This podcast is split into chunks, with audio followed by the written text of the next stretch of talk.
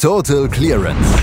Der Snooker-Podcast mit Andreas Thies, Christian Ömicke und Kati Hartinger auf meinsportpodcast.de.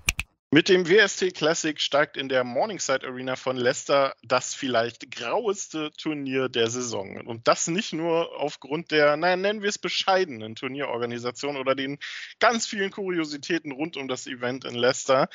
Ähm, nein, gestern kam eine weitere Kuriosität dazu und darüber müssen wir natürlich hier sprechen. Abseits der Matches, die es gestern gab und noch ein, zwei anderen Dingen, die sich auf dem Snooker-Zirkus derzeit ereignen. Und das tun wir hier bei Tote Clemens auf meinsportpodcast.de.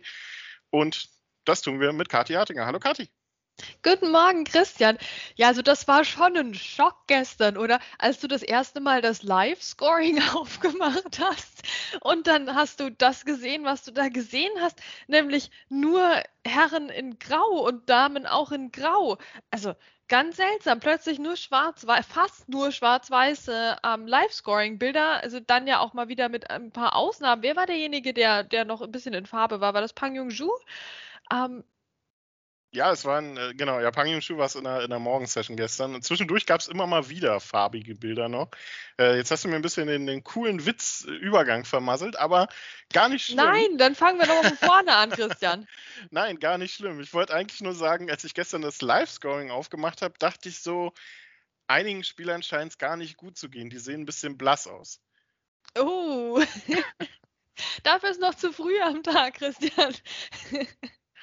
Ja, also es ist schon eine, eine, merkwürdige Entscheidung. Ich weiß nicht, wer da hinter der Designentscheidung steht, weil im Sportbereich stehen, also oder nicht nur im Sportbereich, eigentlich stehen in, im journalistischen Bereich Schwarz-Weiß-Bilder ja häufig eher für Nachrufe oder äh, Todesmeldungen. Insofern fand ich diese Designentscheidung ein bisschen kurios. Ähm, ich weiß nicht, was da sich durchgegangen ist ähm, mit gestern, dem, äh, wer auch immer das im Livescoring so eingestellt hat. Ähm, vielleicht wollte man dem ohnehin schon farblosen Turnier ein bisschen Farbe nehmen. Ja, das ist ja auch sehr wichtig. Nein, ich finde, das war halt der klassische Look, wie es sich auch gehört für, fürs WST Classic. Vielleicht hat man sich ja auch gedacht, jetzt ist schon alles verloren bei dem Turnier, auch wenn irgendjemand es gewinnen wird. Aber jetzt probieren wir gleich nochmal alles aus, was wir sowieso schon immer mal ausprobieren wollten, nämlich zum Beispiel einheitlichere ähm, Bilder im Live-Scoring und dann hat man sich für den Schwarz-Weiß-Filter entschieden. Aber das ist natürlich, ich meine, generell diese Live-Scoring-Bilder sind problematisch. Also an sich finde ich es gut, dass da jemand mal einen Knopf drückt und was ausprobiert, oder? Weil wir haben oft äh, welche, die, die recht hübsch sind. Dann haben wir welche, die zehn Jahre alt sind bei einigen Spielenden. Wir haben welche, die so Party-Urlaubsfotos sind. Ähm, wir haben welche auch jahrelang ja gehabt, wo Leute so im Stoß fotografiert wurden. Also das ist auch kein gutes Live-Scoring-Bild. Von daher finde ich die Initiative gut, dass man da was machen möchte, dass man da vielleicht vereinheitlichen möchte. Vielleicht könnte man sich ja auch mal einen Fotografen oder eine Fotografin leisten ne, bei so einem Turnier, wo alle 128 Leute dabei sind. Und dann macht man mal ein paar Porträtfotos, die aktuell sind. Also das kann ja auch nicht die Welt kosten. Also ich finde es gut, dass man was gemacht hat, nur ob man jetzt das hätte machen müssen, ist eine andere Frage. Schwarz-Weiß ist natürlich sehr klassisch und wenn man so ein Turnier schon WST Classic nennt, dann will man da natürlich ein gewisses Alleinstellungsmerkmal äh, reinbringen. Ähm, Snooker wurde übrigens auch gespielt gestern. Tatsächlich in einem sehr merkwürdigen Format, nicht nur weil es Best of Seven ist, sondern Kati, wer sich so gestern Abend dachte, Mensch, nach der Arbeit so 20, 30, 21 Uhr jetzt einfach nochmal ein bisschen Snooker schauen in Ruhe ja, der schaute nicht nur in die Röhre, weil es nicht im Fernsehen übertragen wurde, sondern der schaute generell in die Röhre. Ja, richtig. Also mich hat das erwischt, ganz ehrlich, Christian. Also ich bin, war nicht so top vorbereitet auf dieses Turnier. Ich dachte mir, ja, wie immer, halt Best of Seven, ne, alle Bei Snooker-Tour auch nicht.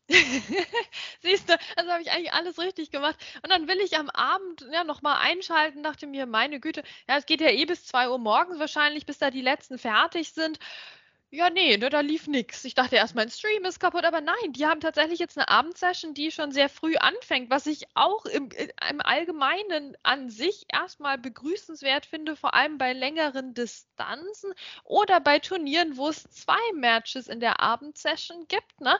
Ähm, wo wir diese, wo wir deine Lieblingssession haben abends, die meistens gar nicht mehr übertragen wird. Und so, also auch hier muss ich sagen, finde ich das interessant, dass man damit rumexperimentiert. Aber erstmal wurde das äh, wenig bis gar nicht kommentiert, also irgendwie kommentiert, ne? so, so von offizieller Seite, so hey, wir probieren das jetzt mal aus, guckt mal, Abendsession startet früher. Ähm, und äh, irgendwie so richtig gelungen war es auch nicht in dem Format, weil halt auch nicht alle Tische gestreamt wurden. Also ich hätte noch gucken können, Christian, ich hätte noch Martin Gould gucken können, das wollte ich ja auch. Hätte ich gucken können um neun, aber nee, lief ja nicht. Wir haben ja nur zwei gestreamte Matches ähm, beim Matchroom Live. Ja, also also auch das wieder ne, in, an sich ein interessanter Gedanke. Ich finde das begrüßenswert. In vielen Situationen, jetzt vielleicht nicht unbedingt in der Konfiguration, in der wir es gestern erlebt haben. Ja, also lass uns mal auch ein bisschen über die Matches sprechen. Ähm, abseits, äh, es läuft bei diesem Turnier, habe ich das Gefühl, so ein bisschen alles schief, was schief laufen kann. Ähm, von daher bin ich sehr gespannt, wie sich die Ergebnisse so einordnen. Und da können wir sagen, bisher ja, Business as usual eigentlich. Wir haben kaum Favoriten, die gestern rausgeflogen sind, also nicht mal rausgeflogen. Ein paar haben gestrauchelt. Jack Lisowski, Hossein Wafai, Neil Robertson zum Beispiel. Da hat es ein bisschen gedauert, aber ansonsten war das ein relativ normaler Tag. Ja, es war ein relativ normaler Tag. Es fing auch, finde ich, gut an. Jack Lisowski gegen Louis Heathcote war ja dann im Stream mit Kommentar. Und auch hier ja schön, dass wir jetzt, dass wir einen Kommentar bekommen haben und ja auch SpielerInnen ähm, da mitkommentieren. Stephen Hallworth war am Start und dann eben schauen auch die, die SiegerInnen dann äh, kurz vorm oder beim Beginn des nächsten Matches dann in der, in der Kommentatorenbox vorbei. Also das finde ich alles sehr gelungen. Ähm, da hatten wir jetzt Jack Lesowski gegen Louis Heathcote und am Anfang habe ich mich gefragt, warum braucht der Jack Lesowski so lange? Er hat auch eine 101 gespielt und so und eigentlich war gut drin im Breakbuilding, aber dann habe ich mich am Schluss gefragt, wie, wie soll der Jack Lesowski das noch gewinnen? Ne? Weil dann war die Chancenauswertung wieder nicht so toll und Louis Heathcote mit soliden, vielleicht nicht ultra hohen, aber eben sehr unantastbaren Breaks ähm, und einem guten Safety-Spiel hat sich da wieder rangekämpft mit, mit Ruhe und Besonnenheit, ähm, ohne dass es langweilig gewesen wäre. Der, der spielt ja auch zügig, der Louis Heathcote, aber er wirkte sehr überlegt in dem, was er getan hat. Und dann plötzlich hatten wir einen Entscheidungsframe, hätte man nicht mit gerechnet. Ähm, den hat sich dann allerdings Jack Lesowski ja sehr souverän geholt mit der 129. Also das war schon ein erstes Ausrufezeichen. Ausrufezeichen für mich in dem Match war auch, dass dann doch plötzlich jemand im Publikum saß. Da habe ich mich gefragt, was ist denn hier los? Ja, das, also wenn du Gast bist von einem Spieler oder einer Spielerin, dann darfst du tatsächlich da sitzen. Jetzt sind da so gefühlte 20 Stühle für zwei Gäste von, von Spielenden, aber das macht ja auch nichts, dann haben die Platz und können sich das aussuchen. Ich frage mich ein bisschen, ob man da vielleicht schon so ein bisschen Vorarbeit leisten wollte für den Finaltag, wo ja tatsächlich äh, ein paar Leute zusehen können. Ähm, äh, das finde ich aber dann, also dann hat man ja quasi künstlich diese Situation mit den leeren Sitzreihen herbeigeführt, für die man auch gerne mal verspottet wird, zum, zum Beispiel bei chinesischen Turnieren, das kennen wir ja noch aus der Vergangenheit. Also, ich weiß nicht, ob das so clever war, aber ja, wenn du äh, Spieler sehr gut kennst, dann kannst du tatsächlich da zuschauen bei dem Turnier. Das äh, hätte ich auch gerne vorher gewusst. Vielleicht äh, wollte man einfach, äh, dass das Turnier so ein bisschen aussieht wie das, äh, die, die World Open 2015. Egal. Ähm, Jackie Lisowski hat 4 zu 3 gewonnen am Ende gegen Louis Heathcote, hat dafür ein bisschen länger gebraucht, als man dachte. Auch Neil Robertson war sehr gut unterwegs, eigentlich gegen Luke Simmons. Gab trotzdem zwei Frames ab, trotz dreier sehr hoher Breaks, eine 99, zwei Centuries und auch eine 61 war noch dabei. Ähm, auch Hossein Wafai gewann letztlich mit 4 zu 2 gegen John Astley. Sonst sehr viele hohe Siege, auch der Favoriten. Barry Hawkins gewann 4 zu 0. Mark Allen gewann 4 zu 0 gegen Peter Lyons. Scheint also auch wieder ein bisschen in der Spur zu sein. Wirkte ja sehr überspielt, der gute Mark. Zuletzt auch Stuart Bingham ließ sich von Noni nicht aus der Ruhe bringen. Klares 4 zu 0. Aber den souveränsten Erfolg, ich glaube, den feierte gestern Anthony McGill Peng Song lief gestern unter ferner Liefen. Hat er eigentlich einen Stoß gemacht im Match? Weiß ich nicht, das, aber er hat ein, ein, ein buntes Live-Scoring-Bild, also das kann er sich vielleicht als größten Erfolg des gestrigen Tages verbuchen. Nee, der hat nicht teilgenommen eigentlich am Match. Also wenn du äh, so die, in die Statistik guckst von Penny Song, da stehen nämlich überall null Punkte, denkst du dir, vielleicht ist er gar nicht aufgetaucht zu seinem Match und Anthony McGill hat dann ne, quasi kampflos gewonnen. Aber nee, der Anthony McGill, der hat gespielt, weil auf seiner Seite sehen wir Breaks. Ne? Das war schon schön anzusehen, meine Güte, ne? Anthony, ich finde, dass ähm, dieses, dieses Match dieser beiden äh, unterstreicht quasi die gesamte WM-Problematik dieses Turniers so schön. Ja, weil dieses Turnier, das, das WSD Classic in seinem Klassiker-Status, wird ja schon seit Jahren wie kein anderes mit der WM auch in Verbindung gebracht, ja. Das ist die letzte Positionsbestimmung vor der WM und das äh, scheint Anthony McGill gut gefallen zu haben, denn der ist ja sowieso so ein WM-Spezialist, ne? Der ist ja so ein Crucible Arena Stier und äh, der will da unbedingt und das hat er jetzt schon angedeutet hier mit dem 4 zu 0, ne? Da hast du dreimal zu viel WM gesagt und Anthony McGill gewinnt 4 zu 0 mit drei schönen Breaks, unter anderem auch eine 135 ähm, und äh, Peng Yisong kommt überhaupt nicht an den Tisch.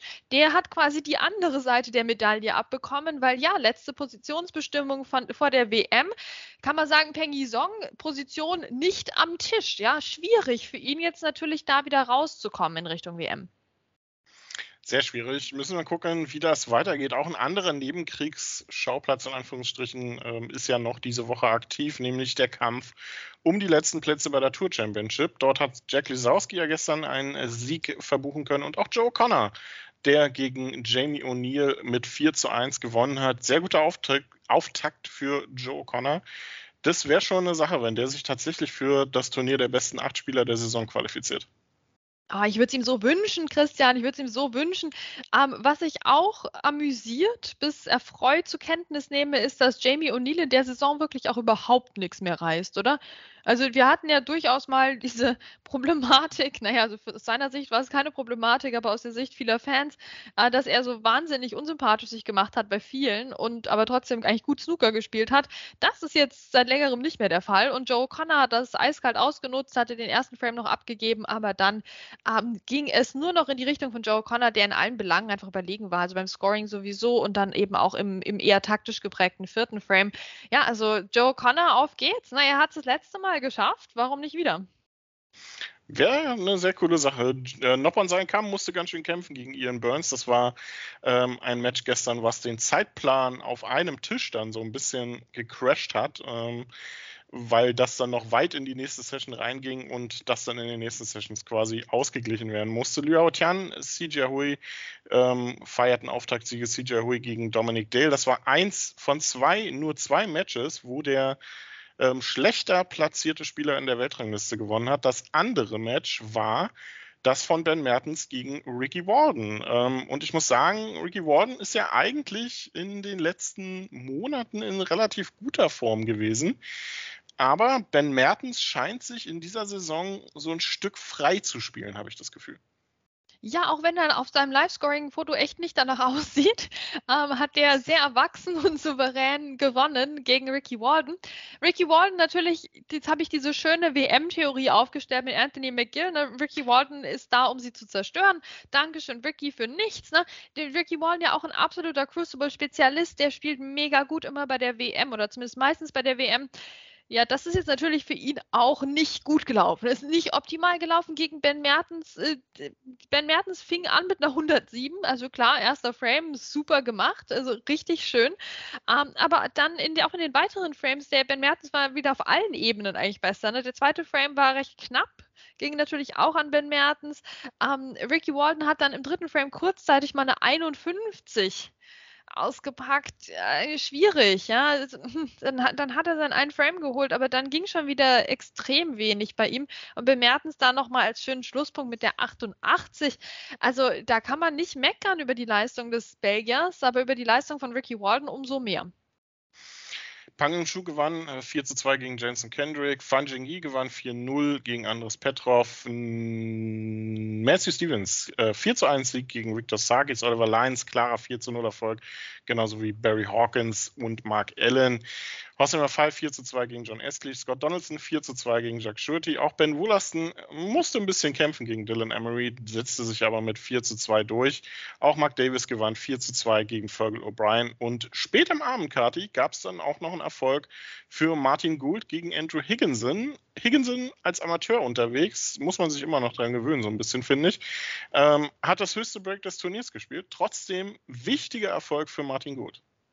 Ganz genau. Also das ist schon, äh, hat schon Style, dass der Andrew Higginson hier die 136 ähm, ausgepackt hat und damit die 135 früher am Tag getoppt hat. Ähm, ich denke mal nicht. Also gut, wer weiß es beim WST Classic kann alles passieren, aber vielleicht äh, wird das eher nicht das höchste Break insgesamt bleiben. Aber schön für ihn, dass er das tageshöchste Break gespielt hat. Ähm, es war ein munteres Spiel irgendwie zwischen den beiden. Martin Gould war derjenige, der in größerer Anzahl vernünftige Breaks auf die Beine gestellt hat.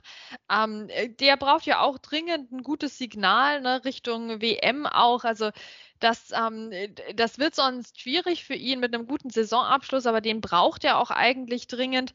Ähm, also ja, ne, ein vorsichtig positives Zeichen, würde ich mal sagen, aber da werden auch die, die späteren Runden noch ähm, bedeutsamer werden. Also das war auch das letzte Spiel, was geendet hat und das, obwohl auch noch unterwegs war Fergal O'Brien, ne?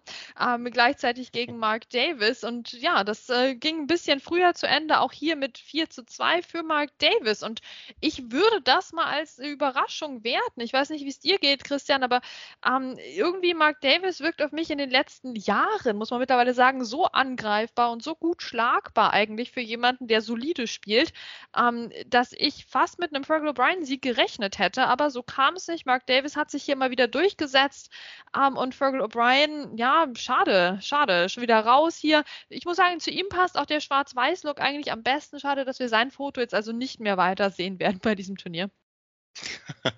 Aber es gibt ja noch ein paar Spieler, deren Fotos wir sehen werden. Sehr gespannt äh, kann man da sein auf die Schwarz-Weiß-Porträts von einigen Spielern, die dann heute ins Turniergeschehen eingreifen werden. 11 Uhr geht es dann los mit der ersten Session mit Gary Wilson unter anderem, auch Ryan Day gegen Stephen Horvath.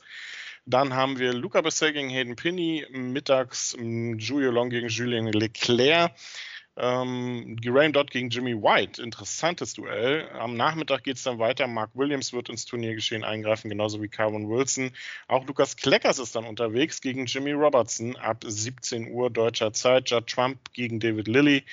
Und am Abend gibt es dann auch Ronnie O'Sullivan und David Grace, der gegen Ryan Thomason spielen wird. Jamie Jones gegen Rory McLeod.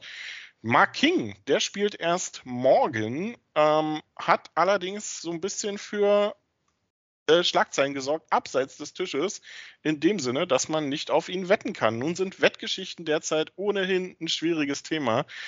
Ach, Kadi, was ist da schon wieder los? Ja, also äh, das ist natürlich wieder sehr, sehr schwer für uns überhaupt richtig zu kommunizieren, aber World Snooker Tour, die haben ja auch gesagt, hier Transparenz ist so wichtig. Ähm, jetzt frage ich mich da auch, wo hier mal wieder die Transparenz ist. Deswegen versuche ich mich mal da dran. Ähm, es ist, wir wissen im Moment noch nichts Offizielles in gar keiner Richtung. Ähm, in der Wett-Community zirkulieren die, die folgenden äh, Geschehnisse, nämlich, dass ähm, es ein Match gab bei den Welsh Open zwischen zwischen Joe Perry und Mark King ähm, in der ersten Runde. Joe Perry hat das mit 4 zu 0 sehr deutlich gewonnen ähm, und es gab wohl größere Wettbewegungen auf diesem Spiel. Wir wissen natürlich nicht von wem und in welchem Kontext. Also bitte, das ist jetzt hier keine Unterstellung an irgendwen, ähm, aber es gab diese größeren Wettbewegungen, die für Aufsehen gesorgt haben bei den Wettanbietern, ganz offensichtlich, ähm, weil man jetzt hier eben nicht auf Mark King wetten konnte, auf bestimmte Spiele und so seitdem. Ähm, und äh, auch halt in der, in der Wett-Community. Und wir wissen in den letzten Jahren, die, ähm, die waren immer sehr engagiert und die beobachten das ganz genau. Jetzt kann man natürlich von Wetten immer halten, was man möchte, ne, aber es, ähm, eine Person will auch eine Antwort bekommen haben vom Wettanbieter, dass da eben noch was untersucht wird. Also wir wissen es nicht, aber es ist ähm, so ein gewisses kleines Fragezeichen mal wieder.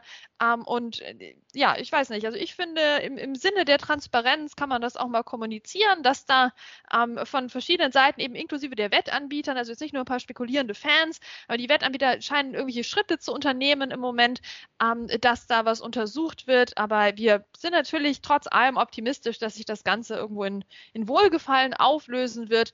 Aber ja, also wo, wo, wo ist die Transparenz? Also wir, wir versuchen es jetzt hier, aber mir wäre auch lieber, wir hätten ein offizielles Statement im Rücken, dass irgendwie das Match untersucht wird, was ja kein Verbrechen ist. Ne?